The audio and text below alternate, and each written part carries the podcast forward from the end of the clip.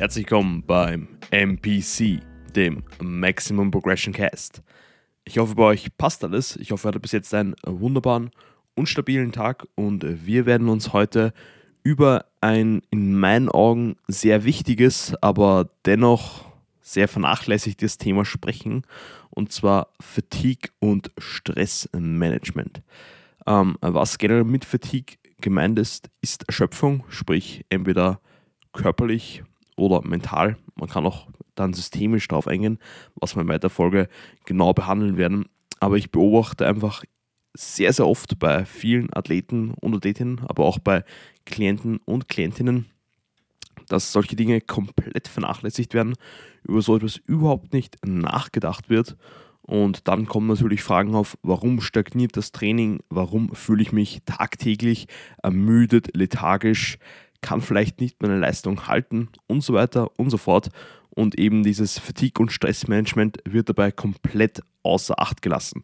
Und das kann natürlich dazu führen, dass man einiges an Fortschritt auf der Strecke lässt. Und deswegen wollen wir uns eben in dieser Episode darüber unterhalten, wie man das Ganze so gut managen kann, um eben dann maximalen Fortschritt im Gym, außerhalb des Gyms rauszuholen, um da wirklich den Prozess zu maximieren, sage ich mal. Und wie ich es gerade angesprochen habe, können wir hier bei Erschöpfung, ich werde zuerst mal auf den Erschöpfungsaspekt eingehen und später dann genauer auf den Stressaspekt Bezug nehmen. Aber wie gesagt, zuallererst, wir können generell Erschöpfung, Ermüdung, Fatigue ähm, lokal, also muskulär, aber auch systemisch klassifizieren. Bei lokal können wir sagen, wir haben zum Beispiel an einem Lower-Tag die Beinvorderseite sowie die Beinrückseite trainiert und diese ist dann einfach unmittelbar nach der Einheit natürlich ermüdet, aber genauso auch die Tage darauf. Im Schnitt würde ich sagen 24 bis 72 Stunden, je nachdem, wie intensiv das Training war und wie die Übungsauswahl sowie das Volumen sowie die relative Intensität ausgesehen hat, kann da noch eine lokale Ermüdung nachhängen.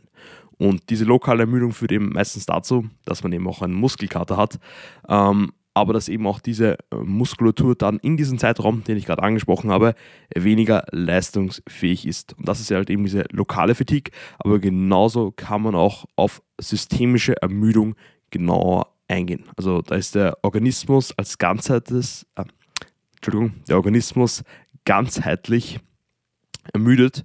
Man spricht auch meistens von ZNS, also vom zentralen Nervensystem, dass sich dort Ermüdung akkumuliert. Und das kann natürlich auch in weiterer Folge stark durch das Training hervorgerufen werden.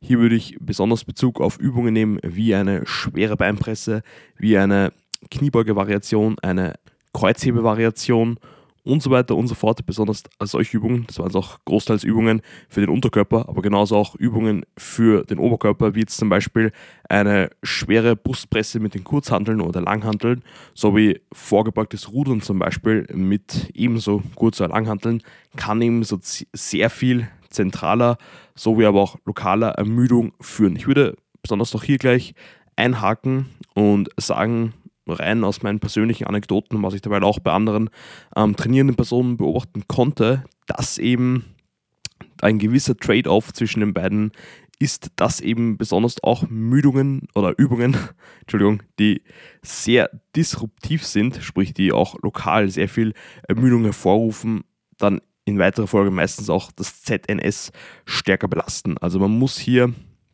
wie man so schön im Natural Bodybuilding oder generell im Bodybuilding sagt, immer die Stimulus-to-Fatigue-Ratio ansehen.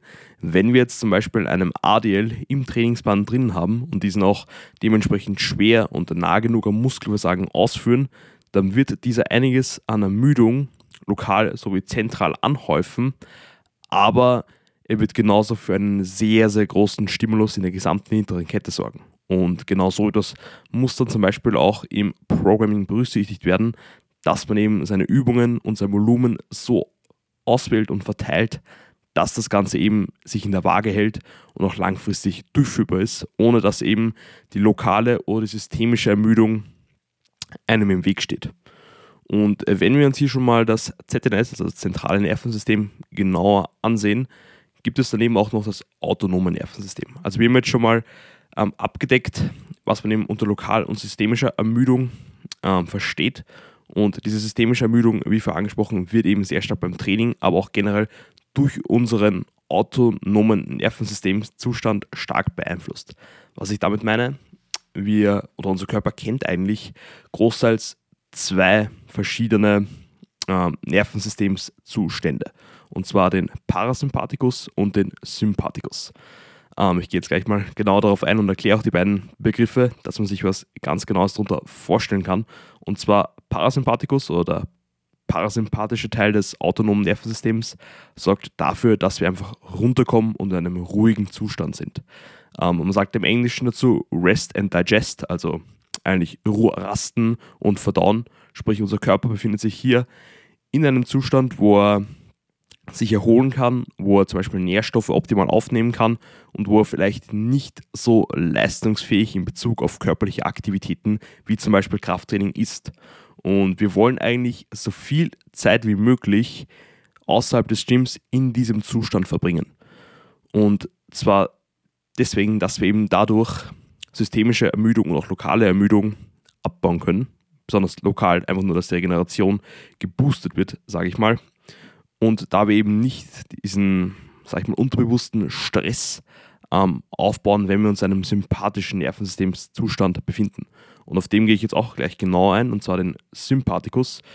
Ähm, hier sagt man im Englischen meistens dazu Fight or Flight, also kämpfen oder fliehen. Sprich, wir sind da konstant on edge, sind so ein bisschen nervös, ähm, ein bisschen aufgebracht, sag ich mal, und auch wirklich durch eben auch die Ausschüttung von Cortisol, dem Stresshormon und Adrenalin im Körper, ähm, aufgeschalten, leistungsfähig und genau diesen Zustand wollen wir auch haben, äh, wenn wir im Fitnessstudio sind. Sprich, wir wollen hier wirklich bereit sein, Lasten zu bewegen. Wir wollen wirklich mit dem Fokus und der Intention im Training drin sein und wollen eigentlich dann zum Beispiel auch durch Routinen ums Training, wie zum Beispiel ein Pre-Workout-Meal, ein Pre-Workout-Getränk, wie zum Beispiel ein Booster oder ein Monster, Musik, ähm, Gym-Environment und so weiter und so fort, in diesen Sympathikus reinkommen, im Training durch diesen sympathischen Nervensystemszustand optimal performen und dann wollen wir eben wieder so schnell wie möglich aus diesem Sympathikus raus in einen Parasympathikus, um eben wieder die Regeneration und die Ermüdung durch das Training, also eigentlich mal die Regeneration anzukurbeln und die Ermüdung durch das Training wieder abzubauen, um wieder leistungsfähig für die nächste Einheit zu sein. Und wenn wir uns jetzt die Fatigue Management in Bezug aufs Training ansehen, dann können wir das Ganze beeinflussen, wie vorher angesprochen, durch die Übungsauswahl. Ein, sagen wir mal, Backsquat mit der Langhantel wird natürlich um einiges mehr an Ermüdung anhäufen als ein Hack Squat oder eine Beinpresse. Einfach nur, weil wir um einiges mehr an Muskulatur, sag ich mal, aktiv in die Bewegung involvieren müssen, auch wenn es nur isometrisch ist, um eben zum Beispiel einen Back Squat wirklich einen vertikalen Stangenpfad nach unten zu ermöglichen, jetzt nicht nach vorne oder hinten umzukippen.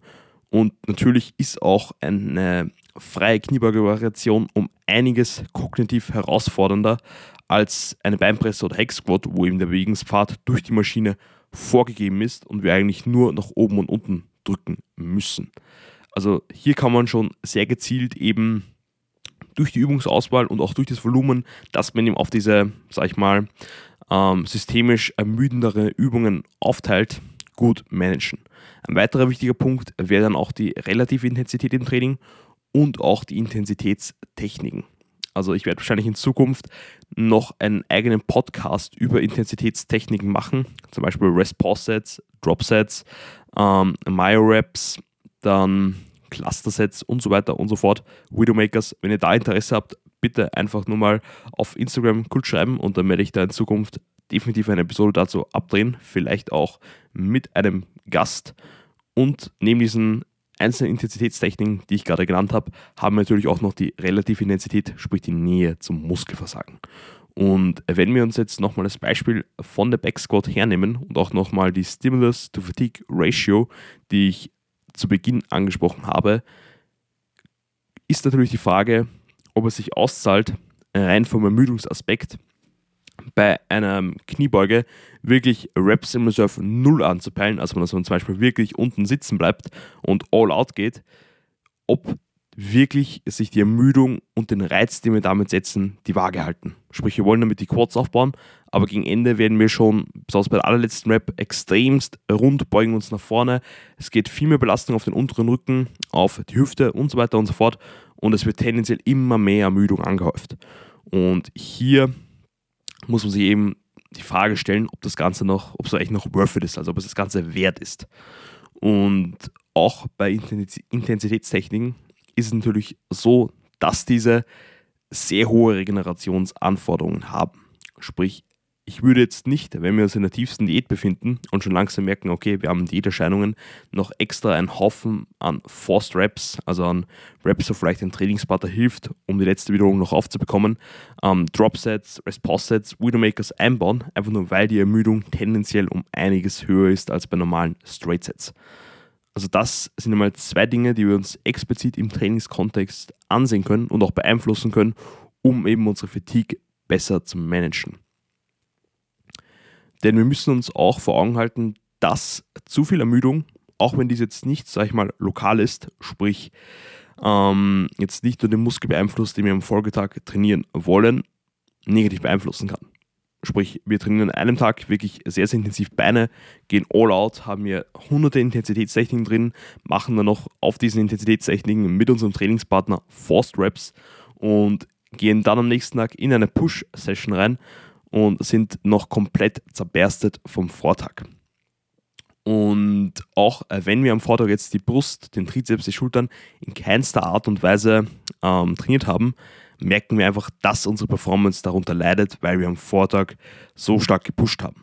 Und mit diesem Hintergrundwissen können wir eigentlich auch unseren, generell unseren Trainingsplan und unsere ähm, Gestaltung vom Mesozyklus, sprich Mikrozyklen, Deloads, die Volume Weeks und so weiter und so fort, gezielt einbauen, um eben diese Ermüdung auch abzubauen und die Performance hochzuhalten. Man muss einfach immer langfristig denken, denn auch wenn man vielleicht dann noch eine Woche oder zwei Wochen mit diesem Ansatz fahren könnte, sprich mit diesem Leg Day, der eben so intensiv ist, dass wir wirklich die Tage darauf merken, dass wir einfach komplett am Sand sind, ähm, so wird das Ganze sich nicht gut fahren lassen, wenn wir eben einen Mesozyklus über vier bis vielleicht acht Trainingswochen fahren wollen und eigentlich schon immer alle zwei bis drei Wochen Deload Drive sind, perfekt Deload-reif sind, ähm, weil wir eben so viel Ermüdung durch die Einheiten anhäufen. Und hier kommt halt wirklich eine durchdachte Trainingsplanung zum Tragen. Das ist natürlich ein sehr, sehr wichtiger Punkt. Noch ein weiterer Punkt, der jetzt ähm, abgesehen von lokaler Ermüdung zu noch mehr systemischer Ermüdung führen kann, sind natürlich auch die, sag ich mal, neuronalen und emotionalen Kapazitäten, die man in das Training legt. Und ich finde, diese sollten immer sehr gezielt bei gewissen Sätzen eingesetzt werden, aber man sollte es jetzt nicht damit übertreiben. Was ich damit meine, sind zum Beispiel Emotionen wie Aggression, oder Hype vor einem Satz, genauso wie ein erhöhtes Maß an Fokus und Intention. Also wenn wir jetzt zum Beispiel in einen Leg Day reingehen, am Ende unserer Diät und wir wollen jeden einzelnen Satz die Performance halten und wenn möglich vielleicht hier noch eine oder andere Wiederholung rausholen, dann werden wir mit einem komplett anderen Mindset in dieses Training reingehen, als wenn wir jetzt einen Arm Day und Schultertag haben wo wir einfach nur ein bisschen die Arme durchpumpen und danach wieder nach Hause gehen. Man könnte das Zweitere fast schon als einen aktiven Rest-Day klassifizieren, aber ich glaube, ihr wisst, was ich meine. Also wenn man solche Dinge wie Aggression, Hype, ähm, vielleicht auch Dinge wie sich selbst mal eine Knackwatsche zu geben, also sich mal in den Nacken zu schlagen, einfach um diese ähm, innere Wut zu wecken und auch diese, dieses Adrenalin nochmal ein bisschen hoch zu pushen. So sollte man wirklich nur gezielt bei gewissen Sätzen einsetzen. Wenn man das zum Beispiel vor jedem Satz Curls oder jeden Satz Seitheben macht, dann hat man definitiv ein Problem und es wird sich sicherlich auf die regenerativen Kapazitäten und somit dann auch auf die gesamt, gesamtheitliche systemische Ermüdung auswirken. Dann kann man durch die ganze Ermüdung, die man über die einzelnen Trainingswochen anhäuft, gezielt über Deloads, Into Weeks, Rest Days und auch die Volume-Einheiten ziemlich gut managen und diese sollten wir dann auch gezielt einsetzen. Also ich habe schon in einer anderen Episode darüber gesprochen, wie man eben zum Beispiel einen Deload machen kann und werde das Ganze dementsprechend hier noch ein bisschen überfliegen. Aber falls man eben nach, sage ich mal, vier bis fünf oder Es ist sehr unterschiedlich je nach Individuum und Trainingsplan. Aber sagen wir von den Zeitraum von vier bis acht Wochen langsam merkt, dass eben der Schlaf schlechter wird, die Ermüdung im Alltag omnipräsent, besonders auch im Training da ist, dass der Stress höher ist, vielleicht der Koffeinkonsum dann auch noch über die Trainingswochen ansteigt, die Performance vielleicht sogar schon stagniert und auch in der Diätphase vielleicht der Fettverlust, also das Gewicht auf der Waage auch stagniert, könnte es Zeit sein, einen Deload einzulegen oder vielleicht auch ein paar D-Volume-Einheiten. Also Deload ist, glaube ich, für die meisten sehr klar. Ich handhabe das Ganze so bei meinen Klienten und Klientinnen, dass ich eben vier Tage komplett trainingsfrei mache und dann mit einer Intro-Week mit reduzierten ähm, relativen Intensitäten und einem leicht reduzierten Volumen wieder ins Training einsteige und dann wieder anfange von Woche zu Woche so progressiv wie möglich zu trainieren. Man könnte Ganze noch auch einen De-Volume-Ansatz einbauen, sprich, dass man vielleicht für eine Woche überall auf nur einen Arbeitssatz pro Übung pro ähm, Trainingseinheit reduziert. Ich würde vielleicht bei Isolationsübungen auf zwei Sätze oder drei Sätze gehen, je nachdem, wie viele man davor gemacht hat. Aber zum Beispiel dann nur die Backoff-Sets zu machen, wenn man ein Top- und Backoff-Schema fährt, wäre da definitiv auch eine solide Herangehensweise, die dazu führen würde, dass man eben Ermüdung abbaut und dann generell wieder leistungsfähiger ist. Und ich würde jetzt auch noch hier im Alltagskontext auch noch ein bisschen genauer eingehen, da das Ganze jetzt sehr trainingsspezifisch äh, war. Und zwar würde ich hier gleich auf das Stressmanagement im Allgemeinen abzielen.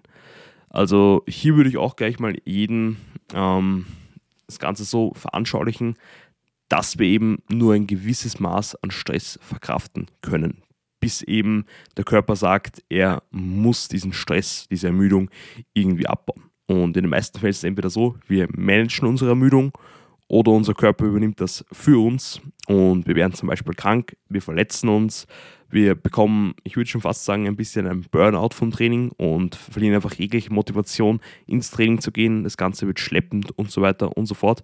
Also entweder wir deloaden oder unser Körper deloadet für uns.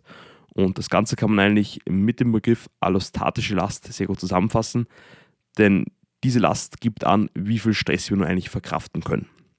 Und alle Stressoren, seien es jetzt der Trainingsstress, ähm, der Stress von der Arbeit, von der Schule, von einer, sage ich mal, toxischen Beziehung und so weiter und so fort, all diese Stressoren fließen in dasselbe Fass. Und hier kann ich immer einen Shoutout geben an den Christian Kurs, der auch mega Content auf Instagram liefert. Vor dem ist auch diese ähm, Metapher mit dem Fass und in dieses fließen eben alle Stressoren rein. Und wir wollen eben schauen, dass wir immer, wenn jeder diesen Zapfhahn an ein Fass kennt, ähm, diesen Zapfhahn immer ein bisschen öffnen, somit dann darauf achten, dass dieses Fass nicht überläuft, da der Stress dann abfließen kann, indem wir halt eben diesen aktiv managen und achten einfach darauf, dass dieses Fass nicht überläuft und eben dann zu solchen negativen Symptomen wie den eben genannten Verletzungen, Krankheiten, bedingten Trainingspausen und so weiter und so fort führt.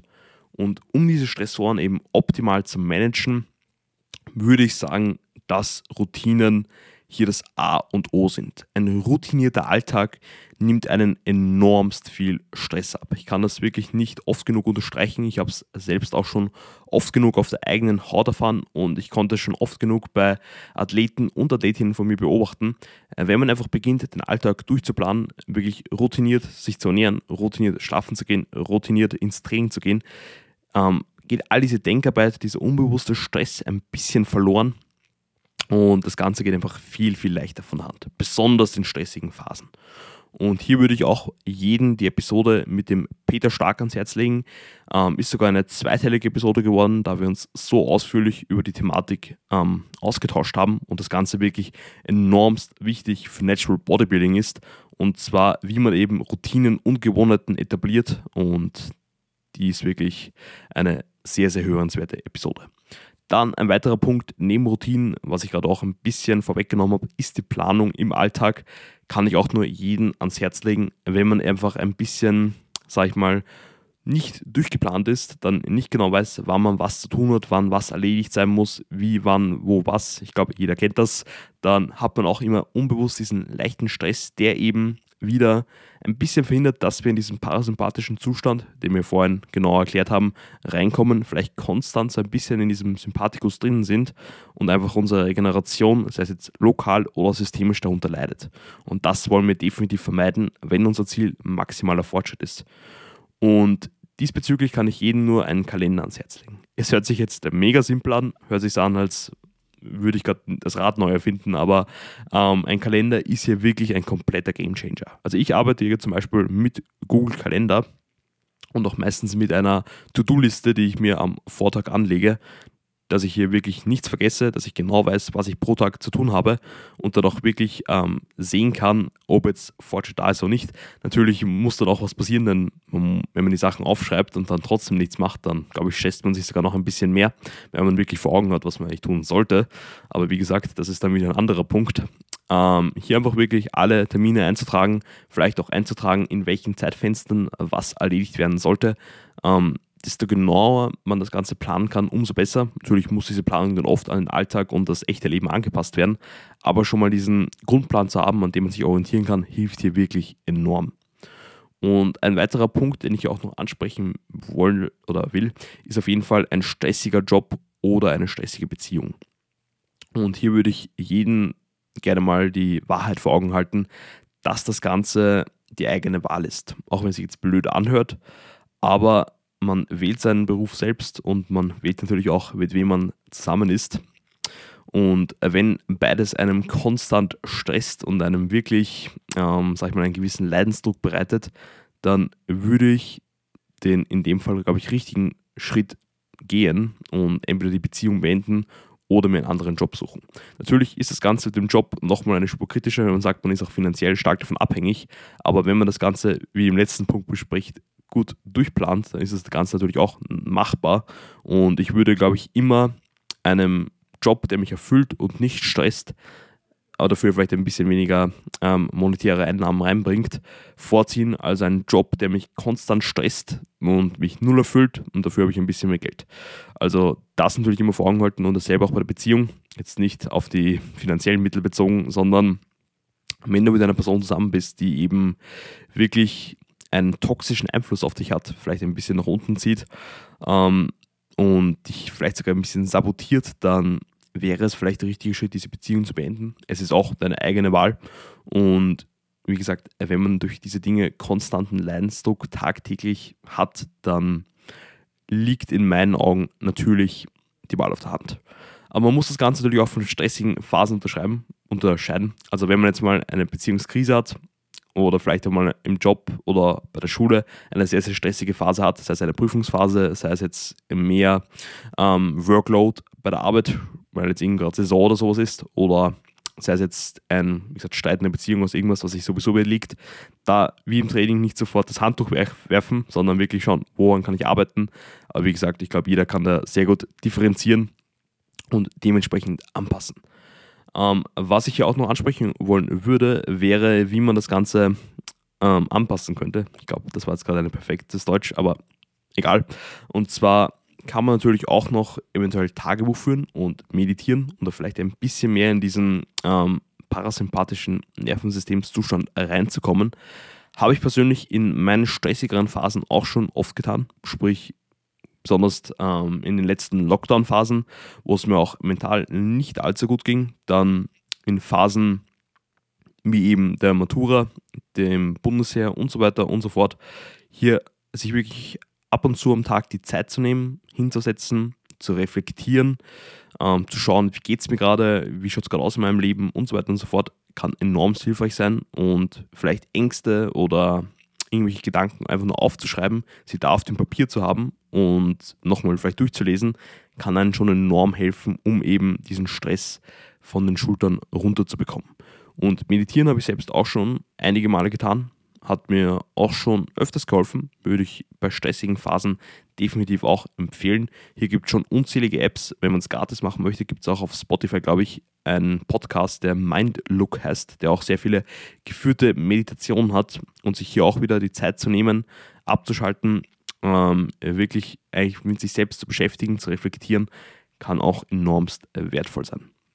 Das Allerwichtigste ist, wie gesagt, Tagebuch führen und meditieren ist hier nur ähm, das Go-To, sage ich mal, was man eigentlich jedem einmal raten könnte. Man muss einfach Aktivitäten finden, die für einen persönlich funktionieren. Und zwar in dem Bezug, dass sie einfach dich in einen parasympathischen State bringen. Also, dass sie dich herunterholen, dass du entspannter bist, dass du aus stressigen Situationen wieder in eine ruhige Lage reinkommst und das kann eben enormst wertvoll sein, um eben die Regeneration anzukurbeln und zum Beispiel die systemische Ermüdung etwas abzubauen. Auch noch ein Punkt, den ich vorher über die Trainingswochen beim Deload kurz angeschnitten habe, ist eben auch der Koffeinkonsum. Und zum Beispiel an Rest Days sollte man vielleicht auch hier oder Deloads ähm, den Koffein vielleicht ein bisschen zurückschrauben, denn dieser führt ähm, auch evidenzbasiert bewiesen dazu, dass wir in einem sympathischen Status oder State reinkommen. Sprich, dass wir auch wieder so ein bisschen aufgeschalten sind, ein bisschen unruhiger, ein bisschen hippelig und kann natürlich auch, ist natürlich hier wirklich dann ganz feinen Details ein bisschen die Regeneration negativ beeinflussen. Ich muss so ehrlich sein, neben mir ist gerade eine leere Monsterdose und ich habe heute Rest Day. Von dem her practice what you preach, aber wie gesagt, wer hier wirklich alles rausholen möchte, kann natürlich auch hier noch den Koffeinkonsum etwas genauer steuern, um wirklich das Maximum rauszuholen. Yes, Sir. Das war es im Großen und Ganzen mit dieser Podcast-Episode. Ich hoffe immer, ihr konntet einiges daraus mitnehmen für euren eigenen Prozess und diesen somit optimieren. Falls ihr noch Fragen, Anregungen, Feedback habt, bitte scheut nicht davor, mir auf Instagram zu schreiben. Simon-Messmann. Ich bin für alles offen. Ähm, des Weiteren, wenn wir schon bei Instagram sind, wäre es noch ideal, wenn ihr diesen Podcast bitte in eure Story packen könntet. Hilft natürlich enorm, diesen etwas mehr Reichweite zu verleihen und somit den Mehrwert an mehr Personen weiterzugeben. Was mir auch noch sehr, sehr helfen würde, ist, wenn ihr euch kurz 10 Sekunden Zeit nehmen würdet, um eben diesen Podcast auf eurer Plattform, auf der ihr ihn gerade hört, zu bewerten. Macht wirklich enormst viel aus und das war es jetzt auch von meiner Seite. Ich wünsche euch jetzt noch einen wunderbaren und stabilen Tag. Haut auf jeden Fall rein und vergesst nicht,